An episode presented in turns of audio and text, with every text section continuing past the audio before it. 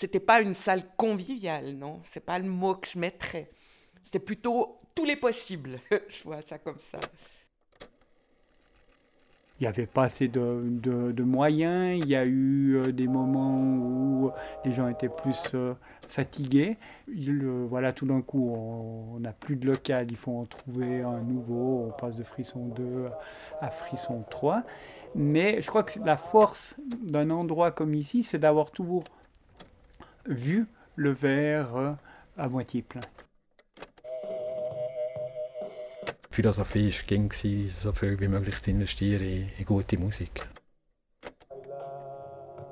Mein Hauptgrund war hauptsächlich, dass, äh, dass ich fast sicher war, dass die Musik, die ich hasse, hier nicht höre.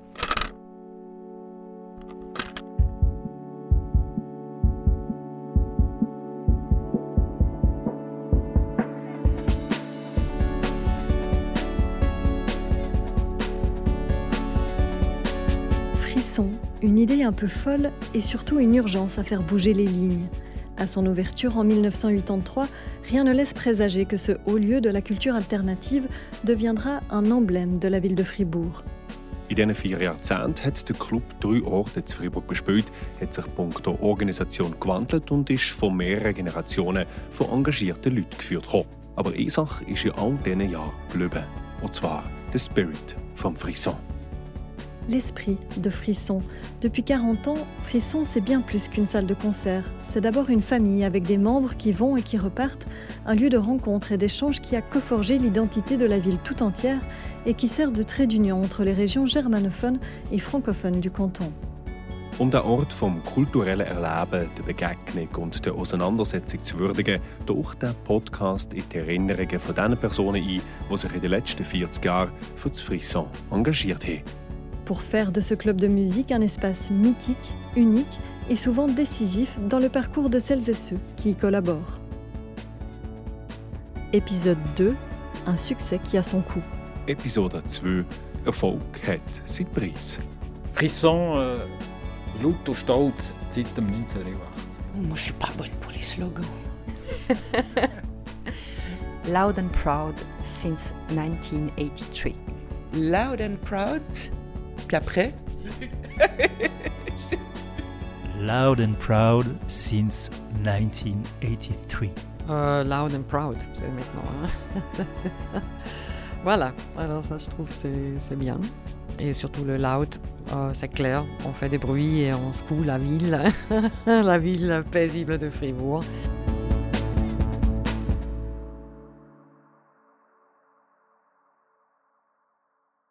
Am Ende des Jahres 1987 hat das Team vom Frisson einen neuen Ort suchen. Die vorderen Standorte, zuerst beim alten Bürgerspital und dann an der Rue de l'Industrie, hat man auf behördliche Anordnung verlassen. Mais à quelques pas seulement du deuxième site de Frisson, une usine de condensateurs située à la rue de la Fonderie ouvre de nouvelles possibilités pour l'équipe de Frisson. Comme à chaque déménagement, Frisson investit un lieu qui a une âme, même si à la Fonderie, les défis sont immenses la coïncidence, c'est qu'on apprend que ce truc-là euh, va être. Euh, il y avait encore quelques ouvriers qui travaillaient là. Jean-Marc Gachou, lié à Frisson depuis presque 40 ans. Mais va être, les activités vont être complètement abandonnées et il va être disponible à la location. Das war im 87, 88 in der, in der Periode, wo man ein, vor einem Riesensaal gestanden ist, äh, leer. Es hat ausgesehen wie irgendwie so postindustrielle äh, Landschaft in Nordkorea oder weiß nicht wo. Oder in der Sitzt der Marius Käser, der über zehn Jahre lang im Frisson gewirkt hat. Und das war wirklich schwierig am Anfang, mit, mit dem Sauchen umzugehen. Mit der Größe und so. Wir hatten ein kleines PA gehabt, das irgendwie gescheppert hat da in, in diesem riesen Saal. Und der Anfang hier an der, an der, war schwierig.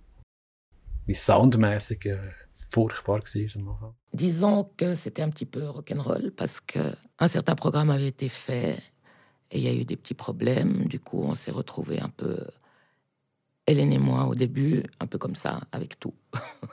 Sonia Maras, membre de l'équipe Frisson durant près de dix ans. Et il fallait ouvrir et il fallait aller faire le bar et tout ça, ça a pris un moment. On n'était pas seul, seul, non, entendons-nous. Mais. Euh, Ouais, c'était assez rock'n'roll. Mais on l'a fait et c'était bien.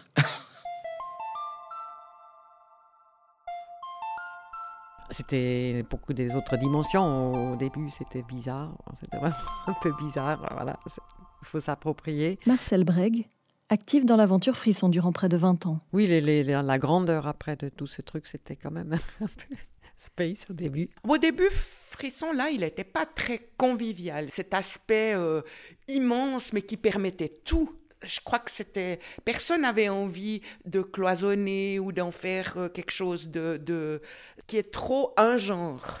Marie Daubens, impliquée à Frisson durant 15 ans. Je crois qu'il fallait que ce soit ouvert, que tout soit possible. Ja, also das auch war ja umgekehrt zu heute. Also heute haben wir die Bühne eigentlich dort, wo früher der Eingang war, die Hauptbühne. Sagt der Laurent Steyert, der sich seit Anfang der 90er Jahre im Frisson engagiert. Und hinter der heutigen Hauptbühne jetzt so einen kleinen Eingang, den gibt es heute ja noch. Und das Kassenhäuschen, das gibt es eigentlich noch. Also das Kassenbüro, das ist das, ist das Büro für die Programmation. Man hat Kassa gemacht dort. Äh, am Eingang war ein, ein kleiner Gang, gewesen, da knapp einen Meter breit. Auch für, Leute, für, für Konzerte, die 1000 Leute angezogen haben, die alle durch den kleinen Gang müssen. Rechts hat das WC für Frauen gegeben. Ich habe das Gefühl, dass irgendwie zwei WCs für 400 Frauen, ähm, also total in den Normen von heute. Und bei den Männern hat es, glaube ich, nicht zwei, drei Pissoirs gegeben oder noch Aluschüsseln und ein halbes WC für, für den Rest der Leute. Also es war sehr rudimentär. und dann hat es praktische Lösungen gegeben, die ich gerne möchte verdanken vom Rees Freiburg Haus. Das war ein Freiburger Künstler. Gewesen. Der hat die zwei, die zwei grossen Trennwände gebaut was dann erlaubt hat, dass, dass wir das auch können aufteilen in, in zwei Teile und so die Atmosphäre verbessern, die Akustik verbessern.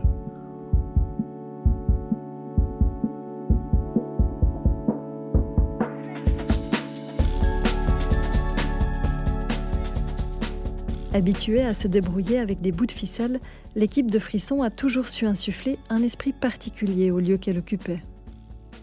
In der Zeit sind in der Presse übrigens ein paar Artikel erschienen, die ein bisschen ein spezielles Bild vom Frisson gezeichnet haben.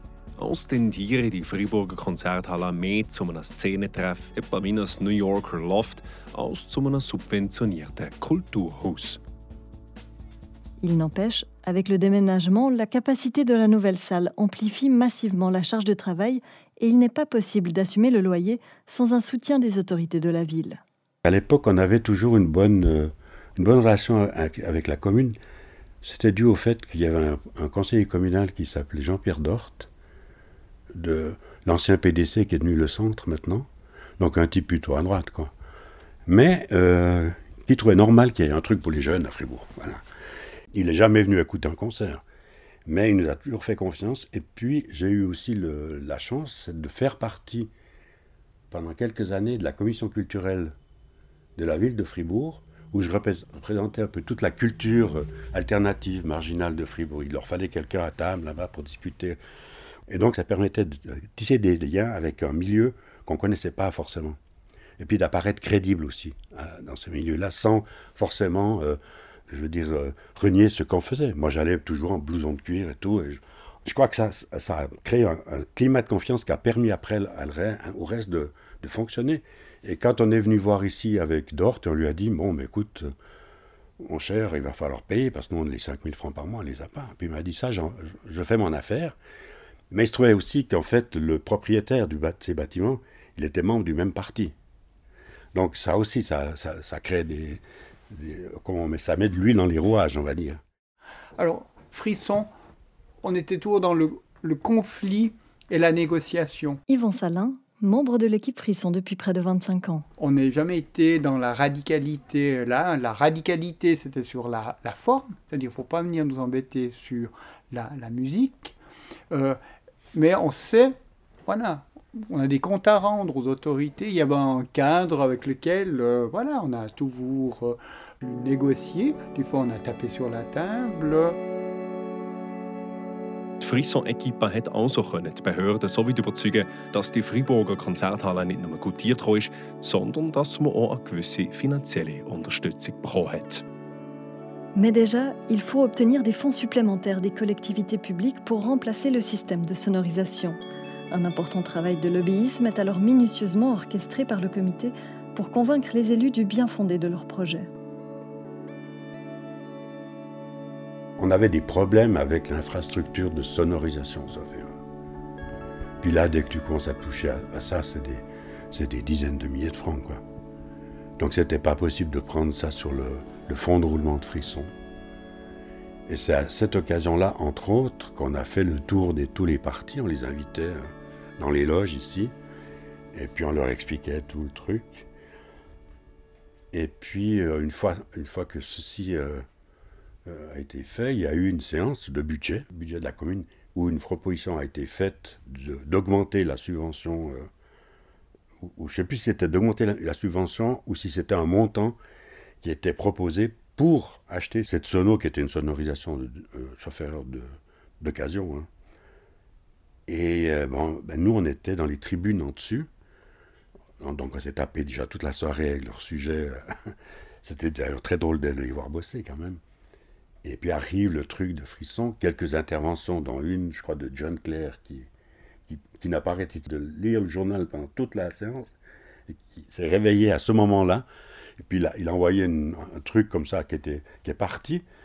Je ne me rappelle plus exactement ce qu'il a dit, mais en tous les cas, ça, ça a réveillé tout le monde. Et puis, il passe au vote, et bingo, à une voix près. C'est passé, à une voix près. Et on s'est dit, ben voilà, ça, cette voix, on l'a gagnée en faisant le travail ici. Donc ça donne, ça donne de la valeur à ce qu'on avait fait. Quoi. N'y croyez pas. C'était incroyable.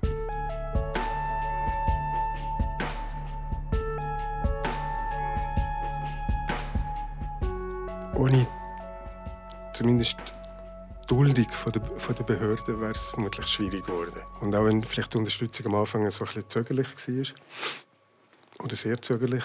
Seit jeder Pablo Niederberger. Er war fast 25 Jahre fester Bestandteil des Frisson. Es ist nie, oder also seit ich dabei war, oder nach meinem Wissen nie auch irgendwie Hindernisse in den Weg also weißt, in den Weg gelegt worden oder irgendwie probiert, uns zu schiessen zu machen. Jetzt in dem Sinne, es ist relativ schnell auch klar geworden, dass es etwas ist, wo, wo, wo eine gewisse Ausstrahlung kann haben und, und, und für Freiburg durchaus ein, ein positive, positives Bild abgibt von der, von, von der Stadt und ein bisschen etwas Modernes oder was auch immer. Ich weiß nicht genau, wie das bei der damaligen äh, Stadtregierung oder so reingekommen ist, genau, aber sie haben zumindest das zum Teil unterstützt. Ist vielleicht nicht unbedingt gerne gehabt, dass es so ist, aber sie müssen es akzeptieren. Und es gibt eh äh, lustige Anekdoten, wo es mal äh, einen Höflichkeitsbesuch gegeben hat zwischen Freiburg, also Freiburg und Freiburg im Breisgau. Und der Kulturbeauftragte von der Stadt äh, Freiburg im Breisgau hat dann irgendwie vom Frisson geredet und so, hat das kennt und Fribourg ist man irgendwie nicht so amused darüber. L'anecdote a circulé loin à la ronde, même jusque dans les bureaux de la radio à Lausanne. En 1990, la chaîne Espace 2 consacre 55 minutes d'émission au club fribourgeois et la journaliste Martine Béguin ne manque pas d'interpeller les autorités à ce propos. Monsieur Ducret, chef du département culture et tourisme de la ville de Fribourg. Donc, quand le maire de Freiburg-en-Brisgau vous dit que ce qu'il connaît de Fribourg, c'est la Landwehr et Frisson, ça vous fait plaisir? Ah, Tout à fait, parce que bon, la Landwehr, c'est une institution, c'est clair. Euh, Frisson, c'est une institution qui viendra, je pense aussi. Il y a maintenant près 10 ans que ça existe. Et c'est vrai que le maire Fribourg-en-Brisgau nous a parlé la Landwehr et de Frisson. Et je crois que ce qui était important, c'était que on a réussi, vu la composition du comité, vu aussi, euh, euh, on va dire, le savoir-faire politico-social des diverses personnes. Là, on a toujours été de plus en plus euh, des interlocuteurs valables pour la commune. Petit à petit, la commune a aussi vu comme quoi euh, d'avoir frisson dans la commune de Fribourg, c'était aussi un plus.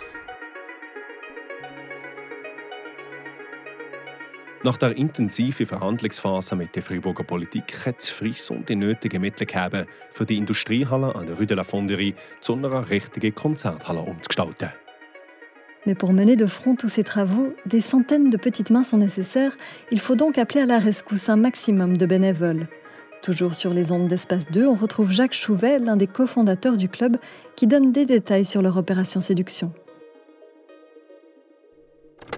Et puis, euh, c'est qui qui fait la peinture là? C'est la, la liste des bénévoles qui La collaborent pour vous? bénévoles qui, qui font- exactement. Chacun reçoit une petite carte à la maison euh, et il pouvait s'inscrire pour une période d'un mois, quel jour, l'après-midi, le matin ou le soir, euh, qui était disponible de venir travailler bénévolement à Frisson. Et puis ça marche, les gens se proposent. Les gens se proposent, oui. Il y a encore des gens qui sont fanatiques. Non, mais euh, je crois que c'est- c'est bien. C'est des gens qui ont, qui ont du temps libre au lieu de passer dans un bistrot, ils viennent le faire ici. C'est bien. Je crois que c'est ça. Bah, je me rappelle de l'été où on a tous, euh, on a tous bossé, euh, repeint. euh. Valérie Imbert, membre de l'équipe Frisson durant 24 ans. Je me rappelle, euh, je me rappelle d'avoir euh, nettoyé les chiottes au pic à glace avec Hélène Vebet. euh. Euh, bah, c'est c'est cette année où on a tous beaucoup bossé sur, euh, pour, la, pour la nouvelle salle. Quoi. On a refait la peinture de la salle, le bar. Isabelle Barra, Et puis, j'ai travaillé deux semaines, trois semaines, je sais plus. membre de la famille Frisson pendant plus de 10 ans. On était différentes personnes. Il y avait Marcel qui est sur l'usine à Genève, il y avait Pascal Badou. Et puis voilà, donc on a nettoyé, on a peint ces plafonds en noir. Et puis après, je trouvais qu'il y avait une super ambiance. Enfin, c'était pas compliqué. Et puis, euh, à l'automne, ils cherchaient, enfin, Frisson cherchait du monde, entre autres à la caisse. Donc moi, j'ai commencé à la caisse. Et puis, donc, dans mon parcours, j'ai commencé les petites mains nettoyage, monter, démonter des échafaudages, la caisse, le bar, la cuisine. Il fallait faire partie de, je crois. Et c'est pour ça, moi, j'ai fait partie du Festival du Belluard, de, de, de Frisson, de- du CAPS, de, tous ces endroits qui étaient des endroits où, où c'était festif, mais euh, il fallait y mettre du sien pour que ça le soit. À cette époque-là, ben voilà, on faisait les choses ensemble, on n'était pas payé, on était, euh, on recevait des invites, mais souvent on refilait les invites pour dire viens, c'est bien, tu connais pas ce lieu, c'est pas que des drogués, Euh, voilà. euh, ouais, c'est ce tissu de l'époque euh, où ça se passait un peu partout comme ça, si tu veux.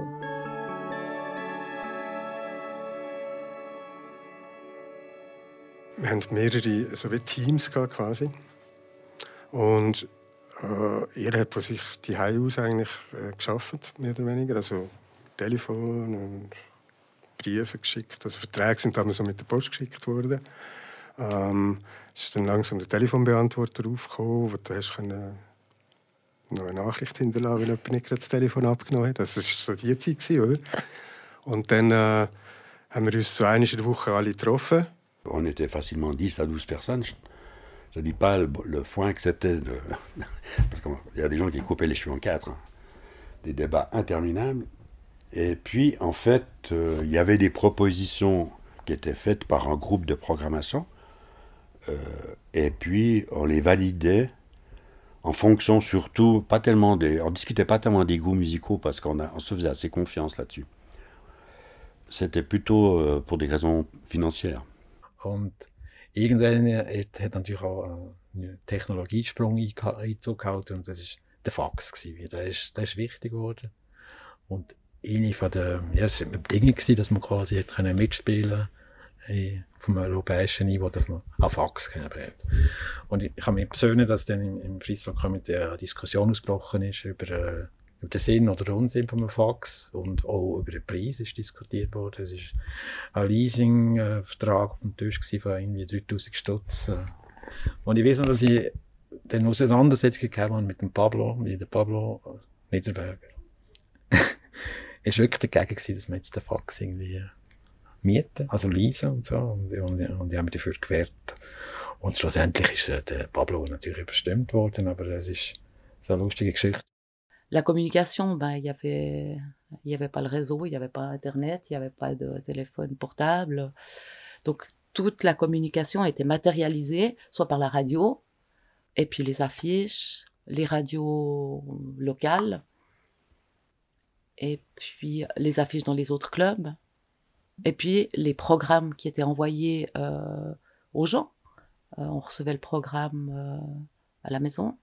Et puis, euh, donc ça, c'était la communication. Puis les affiches, c'est toute une histoire, hein, si tu regardes là derrière. euh, toute l'histoire de l'affiche de Frisson, c'est quelque chose qui est quand même assez. Euh, qui révèle un petit peu l'histoire de Frisson.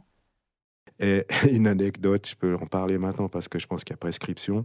Franz Streichler, membre fondateur de Frisson. À l'époque, chaque affiche que tu posais en ville de Fribourg, tu devais mettre un timbre. C'était le droit des pauvres ou le droit de timbre, je sais plus comment ça s'appelait. Et puis comme nous, on n'avait pas de, pas de sub, rien, euh, euh, en fait, ça, coûtait quand même une blinde, parce que c'était, je pense, 30 centimes, 50 centimes pour l'époque, c'était beaucoup. Donc en fait, l'astuce, c'était que on printait le timbre sur l'affiche. Donc on faisait un faux timbre. Et puis on prenait un stabilo, puis on le mettait en orange pour qu'il ait exactement la même gueule que le timbre. Donc en fait, on s'est jamais fait coller. Donc euh, c'était tout, tout du, du bénévolat et, puis de la passion. Mhm. À côté de leur travail, les membres de l'équipe investissent chaque minute de leur temps libre dans l'aventure Frisson. Mais cet enthousiasme ne suffit plus à assumer toute la charge de travail que représente la nouvelle salle.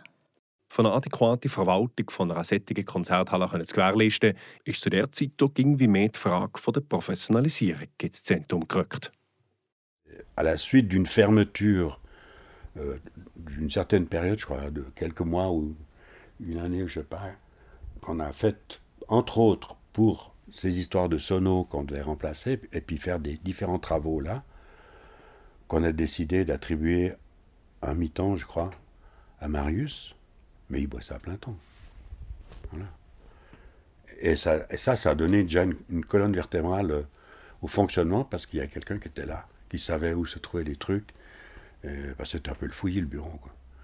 Donc euh, ça, ça a quand même permis déjà de, de un peu d'organiser l'histoire. Ich war dann, glaube der Erste, der ähm, Ende 88 ein kleines Mandat bekommen hat. Probeweise für drei Monate mal das Büro geschmissen hier für 1000 Stutz im, im Monat. Und das Mandat ist dann äh, umgewandelt worden in, in einen fixen Job. Und dann äh, ist der Schag mit zurückgekommen nach langer Zeit. Und dann haben wir uns den Job geteilt, aber wir waren lange Zeit quasi die Einzigen, die, die entlöhnt waren.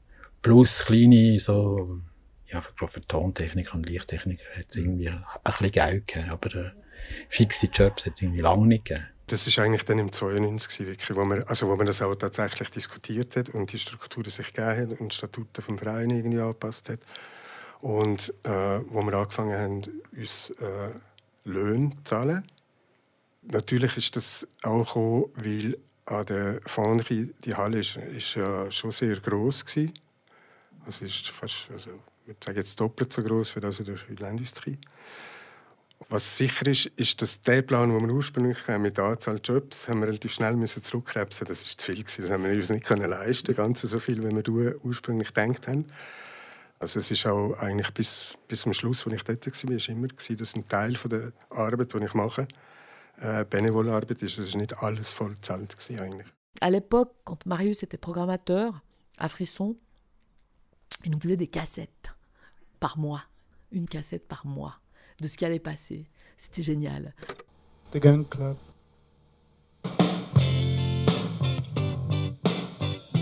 Moi j'ai encore ces cassettes quoi j'arrive pas tout à les liquider, quoi. je les écoute plus, mais euh, il y avait les cassettes, et puis tu savais un peu, euh, ça pouvait être. C'était super, quoi. C'est un autre boulot, hein, quand même, que de, que de faire ta playlist sur, euh, sur Spotify, quoi.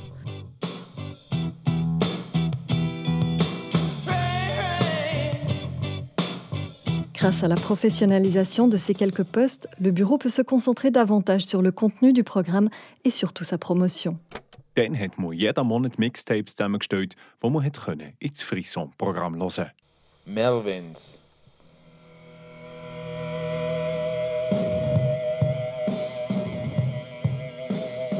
Und auf diesen Kassetten finden sich Bands, die mit in ein Konzert die Geschichte vom Frisson mitprägt haben.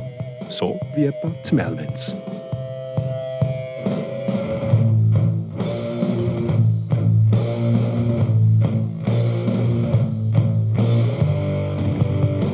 Retrouve aussi les sonorités envoûtantes de l'une des plus grandes célébrités pakistanaises. Nusrat Fateh Ali Khan.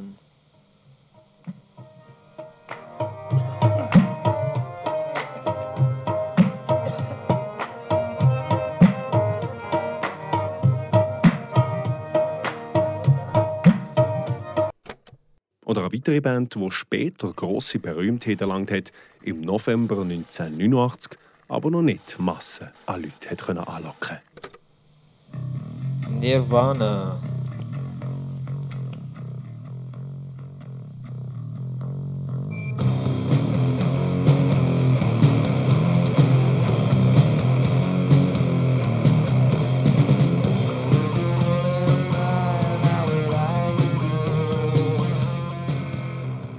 Entre-temps, devenu star mondiale, Kurt Cobain, alité, ne jouera pas ce soir-là.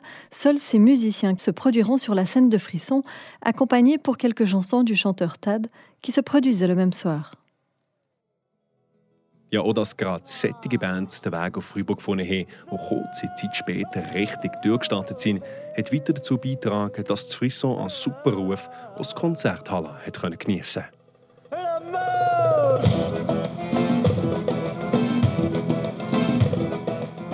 Cette stratégie de promotion et surtout la richesse du programme attire un public toujours plus large. Aufmerksamkeit, die Leute mit diversen Interessen und Intentionen angezogen hat. Contrôle des entrées, euh, bah, c'est la configuration était différente. Euh, C'était une époque qui était un peu plus raide aussi au niveau euh, violence. Ça, ça, castagnait pas mal aux entrées. Les gens essayaient de rentrer gratuitement. Enfin bon, voilà, c'est ramassé deux, trois pas. Fini une fois ou deux à l'hôpital. Mais bon, voilà. Ouais. Euh, des... ouais, pas dans la gueule. Euh, J'ai ramassé une fois une chaussette avec. Ils avaient mis des pièces de 100 sous dans la chaussette, puis ils m'avaient tapé sur la tête. Et puis une fois, quelqu'un a juste pu euh, rattraper euh, quelqu'un qui sortait un couteau. Donc voilà. Jean-Marc Collomb, membre de l'équipe Frisson depuis 35 ans. Donc il y a eu une période, c'était assez violent. Après ça, c'était assez. Et puis il y avait même eu un soir, je ne sais plus pour quelle soirée, ils avaient engagé des. C'était les Broncos de Berne, donc les, les Ouais, les bikers. Et il euh, y en a un qui s'était fait, fait carrément tirer un pied entre les jambes, donc il n'était pas bien du tout. Enfin, ça, c'était un peu, ouais, ça castagnait pas mal. Après, ça s'est vraiment tassé. Il y a une période un peu, c'était aussi, voilà, difficile de, de frisson à l'époque là. aussi avec les trafics, y avait, on devait faire hyper gaffe, pas que le trafic vienne dans, dans Frisson, donc on devait surveiller les gens, foutre dehors les, dealers, enfin voilà, c'était euh, plus tendu. Mais après ça s'est vraiment bien tassé. Ça c'était dans les années euh, 90, euh, 91 par là autour. Moi je crois que j'ai commencé le comité en, sauf erreur, 91 par, par là. Ouais. Dans tous les moments difficiles, parce qu'il y a eu plusieurs moments assez délicats, il faut absolument causer. Il y a eu des moments difficiles avec, euh, il y a à un moment donné, une sorte de petit trafic qui s'installait dans les toilettes quand, euh, quand la salle était dans l'autre sens. Et euh, on a été parler avec les flics. Quoi. On n'avait pas du tout envie que ce soit les flics qui fassent l'ordre dans cette maison. Et on a réussi avec le temps à, à, maîtriser ce système et puis à faire comprendre aux gens que c'était pas possible, quoi. qu'il fallait pas venir.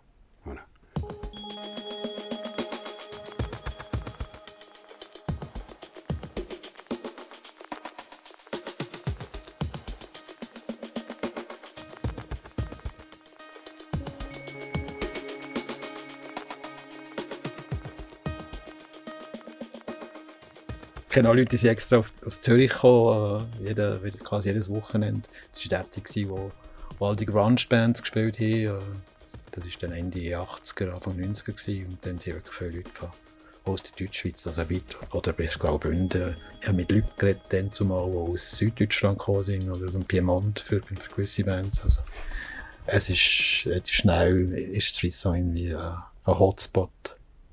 Quand j'étais président, j'avais là euh, la vision, on va dire, du président qui avait envie que le concert et que l'association marchent. Et je me rappelle, j'arrivais et je regardais combien de voitures étaient alignées pour voir, euh, dire, ah tiens, est-ce que le concert marche euh, ou pas? Et il y avait tout ce moment, mais de se dire, ça doit tourner. Et suivant le rôle qu'on a, on vit la, le concert effectivement äh, différemment. Et ça, moi, j'ai trouvé äh, génial. Es war ja dann auch recht lange so, gewesen, dass das Frisson jetzt im, in der Welschen Schweiz eigentlich der einzige äh, regelmäßig funktionierende Saal war in dieser Grössenordnung. Es hat ja, bevor Docs in Lausanne aufgegangen ist und noch bevor äh, vor allem auch die Usine in Genf, wobei die Usine in Genf hat eine recht bewegte Geschichte, wo, wo ein bisschen anders verlaufen ist, als das in Freiburg äh, stattgefunden hat. Und das hat schon, also das motiviert schon auch, also weißt, dass du denkst, voilà, also eine Art von Anerkennung. Und, und auch eben, ich meine, wenn nach, nach jedem Konzert bist du noch zusammen abgehangen im Moment. Und das sind schon die Momente, du, ja, wo viel entsteht und wo, wo dir viel, äh, wo dir viel äh, Motivation gibt, auch zum, zum Weitermachen.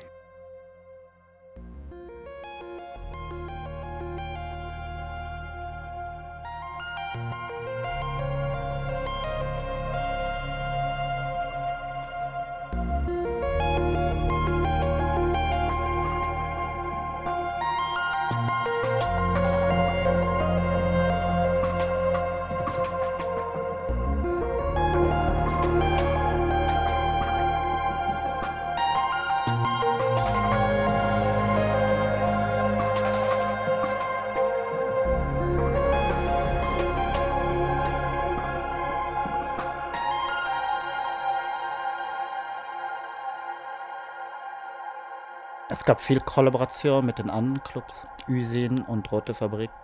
Das war die, die heilige Rockachse der Schweiz, war das damals. Und da war, wurde viel Austausch gemacht. Ja, es ist, glaube die Allianz, wo, wo mal geschmiedet ist zwischen der Roten Fabrik, äh, BTR äh, und, und Friesland, ist, glaube entscheidend gewesen, wie dann Ende 80er Jahre erstmal das Festival gemacht zusammen, also die drei Clubs, wo wir uns in den Tisch gesetzt, gesetzt haben und irgendwie Köpfe zusammengesteckt haben, was man jetzt für ein Festival mit einem attraktiven Programm machen, wo sechs Bands oder sieben Bands in, in all diesen drei, drei Clubs spielen, abwechselnd. Die Erfahrung haben wir zweimal gemacht. Und für Bands, die von Amerika zu holen oder, oder anderswo, hätte man fast müssen schauen, ja, das Weltkonzert in der Schweiz organisieren, oder, damit es finanziell rentabel ist. Und dementsprechend ist zwischen Usine, Rote Fabrik und, und Frisson hat es recht einen Austausch gegeben, für auch Bands zusammenbuchen oder, oder, eben Plakate machen mit zusammen. Da hat man eh ein Plakat mit drei Daten drauf, also mit eben Zürich, Genf. Dieser Austausch zwischen den Clubs, ähm, der hat wahrscheinlich viel gemacht, dass man halt auch gewusst hat, was anderswo läuft. Es ist natürlich auch eine gute Distanz zwischen den zwei Clubs, aber geografisch gesehen. Und dann zum Beispiel die Möglichkeit eben gewesen, dass man quasi eine Konzertlinie Zürich, äh, Freiburg, Genf gut hat können unterhalten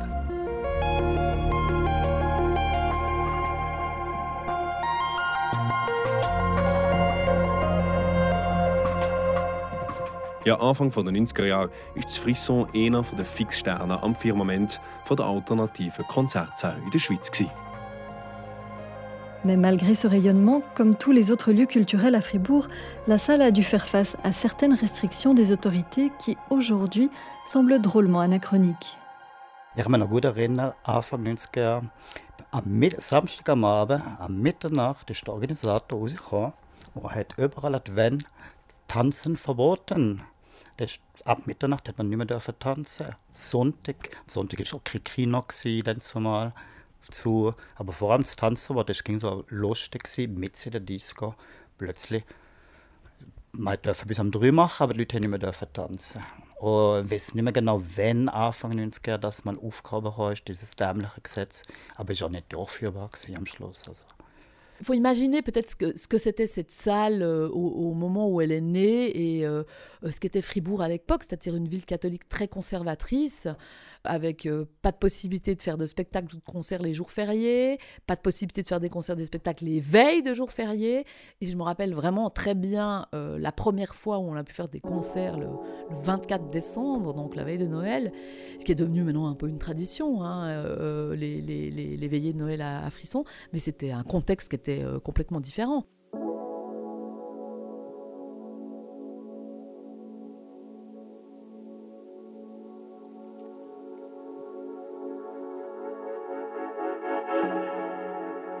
Ces questions administratives ne sont pourtant qu'anecdotiques face aux conflits qui grondent sournoisement dans les coulisses de Frisson.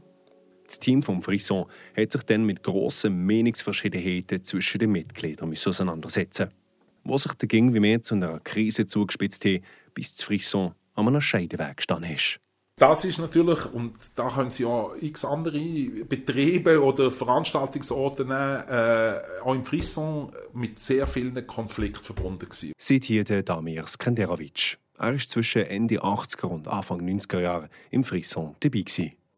Äh, Professionalisierung hat ja auch ähm, äh, zu einer Strukturierung geführt, zu, zu, zu einer Etablierung. Und das ist natürlich, wenn man das vergleicht mit dem mit dem äh, äh Urgeist vom, vom, vom Frisson, aber auch von der ganzen Musikkultur von der, äh, von der, aus dieser Zeit, ist natürlich das Gegenteil von Punk. Das ist das Gegenteil von einer Haltung, wo man sagt, ja, gegen Strukturen, gegen äh, Routinen, gegen Wiederholungen, gegen eben so eine Etablierungsentwicklung, ähm, ob es jetzt in Musik machen ist oder eben in Musik organisieren. Und da hat es effektiv anfangs äh, 90er Jahre, soweit ich mich kann erinnern, äh, mehrere, ja, es hat ja nachher so Versammlungen gegeben, mhm. äh, es hat verschiedene Voten gegeben und es hat viele Leute gehabt, die sozusagen den, den Spirit äh, aus den 80er Jahren oder Anfangs 80er Jahren haben weiter wollen führen äh, in den 90er Jahren und parallel dazu hat sich die Musikindustrie, äh, das Musikbusiness verändert. Es haben sich auch die Räumlichkeit, also sobald man das dritte äh, Frisson bekommen hat, hat man natürlich auch gewisse Zwänge gehabt, finanzieller Art, aber auch äh, Auflagen, Sicherheitsauflagen auch von der Stadt und so weiter, dass man hier gewissermaßen die Widerspenstigkeit, der, die Resistance, die eigentlich so als zentrale Haltung da war, dass man die mit der Zeit hat müssen oder hat man abgeben und das hat natürlich, das ist auf Widerstand gestoßen, weil nicht alle gleicher Meinung äh, sind. Das ist wirklich, also ja, wirklich ein Schlüsselmoment gewesen, wo, wo sich quasi zwei Welten getrennt haben. Äh, vielleicht so aus Einstieg in die, in die Geschichte. Dann zumal war der erste Frauenstreik am 1991, glaube ich, wenn mich nicht täusche. Verzeiht der Marius Käser. Und dann ist es darum gegangen, ob die Swiss und der Frauenstreik mitmacht. Und, und dort hat sich wirklich Welten getrennt. Also, eine Fraktion, eher so die Gothic-Fraktion, gefunden, hey, geht's eigentlich noch und so. Und die eher so die äh, buntere Fraktion, würde ich sagen, ist sich sofort irgendwie äh, dafür gewesen, dass man, dass, dass man den Frauenstreik mitmacht. Und dort haben sich irgendwie die Welt irgendwie getrennt. Und daraus ist ein, ein Konflikt, also nicht aus der Episode, aber der Konflikt ist schon vorher da gewesen. Also es nicht etwas Neues gewesen, äh, ist der virulent geworden und hat glaube zwei außerordentliche Generalversammlungen gegeben mit äh, Kampfwahlen, Schlammschlachten. Es war nicht schön. Gewesen. C'était vraiment clanique, euh, séparé. Et puis, euh, moi, ce que je sentais, c'est que ça pouvait peut-être faire tomber aussi euh, Frisson, l'idée de Frisson.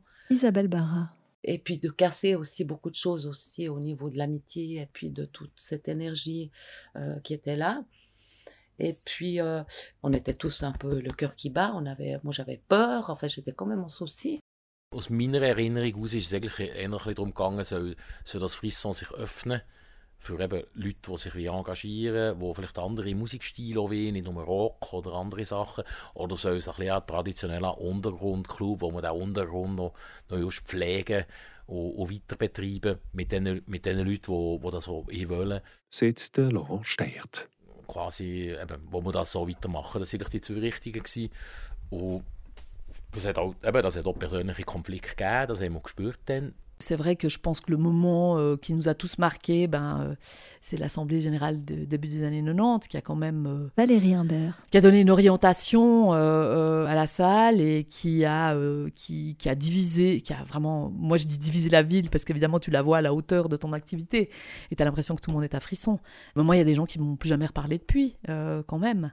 Et il y a encore des gens aujourd'hui, si je les croise dans ma tête, je sais qu'ils étaient de, de, l'autre camp. C'est un truc dingue, quoi. Je, vraiment, je, je, je, leur parle, on parle, on rigole, euh, euh, on n'en parle plus d'ailleurs, parce que la, la, la, roue a tourné, mais au fond de moi, je me dis, c'était les autres. Et c'est vraiment, un, vraiment un truc dingue, quoi, ça, ouais. C'était une période un peu style le, le, grand fossé Astérix où les gens se tirent la langue et se crachent contre alors qu'on était amis avant. Ça a été des, des décisions difficiles à prendre. Enfin, moi, je me rappelle du week-end d'avant d'avoir fait une longue marche avec mon compagnon de l'époque, qui était Jean Magachou, aussi actif à Frisson. Et euh, euh, voilà, on se disait, euh, mais on va s'aliéner euh, des gens qui, qui sont euh, des copains, quoi. Euh, mais ce choix s'imposait. euh, et euh, ça a été difficile. Ça a vraiment été une période difficile, ouais. Ben, c'est un peu, c'était un petit peu là où j'ai aussi arrêté. Sonia Maras. La vie a continué dans un autre sens, et puis euh, j'étais aussi très heureuse avec mes gosses, et puis euh, ça m'a pas posé de problème de faire un break, si tu veux. On était toujours quand même encore euh, en contact avec euh, Franz, Hélène, les autres. Après Frisson, voilà, c'était...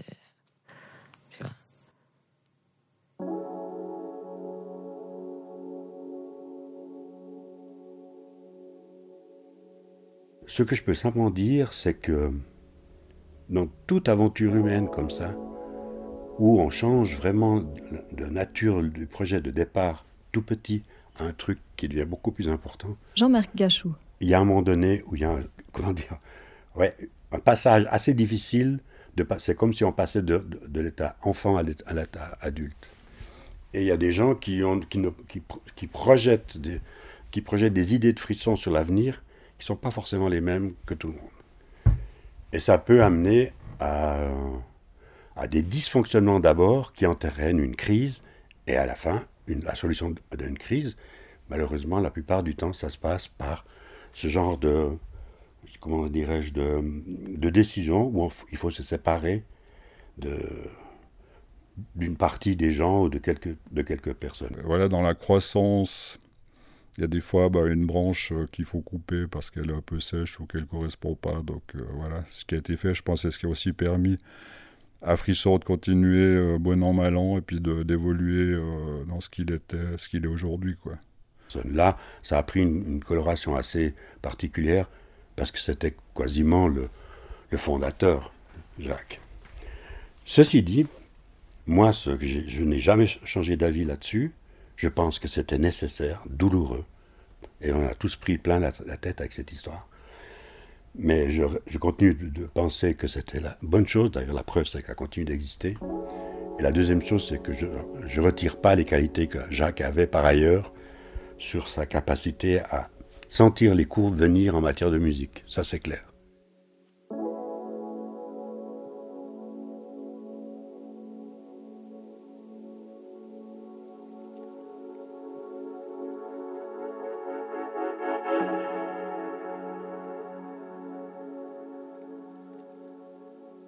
Ce chapitre douloureux de l'histoire de la salle entra longuement les mémoires, mais il ne suffira pas à faire tomber l'idée de frisson, bien au contraire. Die neue Rollenverteilung im Frisson-Team und die zunehmende Öffnung der Räumlichkeiten für Projekte von diversen kreativen Kollektiven hat eine weitere intensive Phase der Frisson-Geschichte eingeläutet.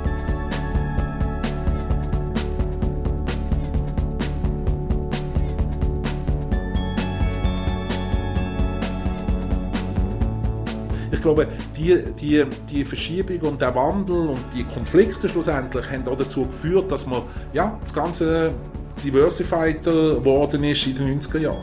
À suivre.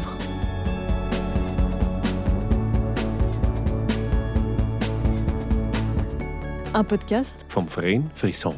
Umsetzung Valentin Brugger, und Noemi Guignard. Musik vom Eric und Alexis Rüger. Traduction Noémie Buchy, Julie Hugo et Kim Saner. Von der Lucie Bayou. Et un merci tout particulier à Yvan Salin, Sonia Maras, Franz Treichler und Daniel Prella für die Bereitstellung von ihres Archivmaterialien.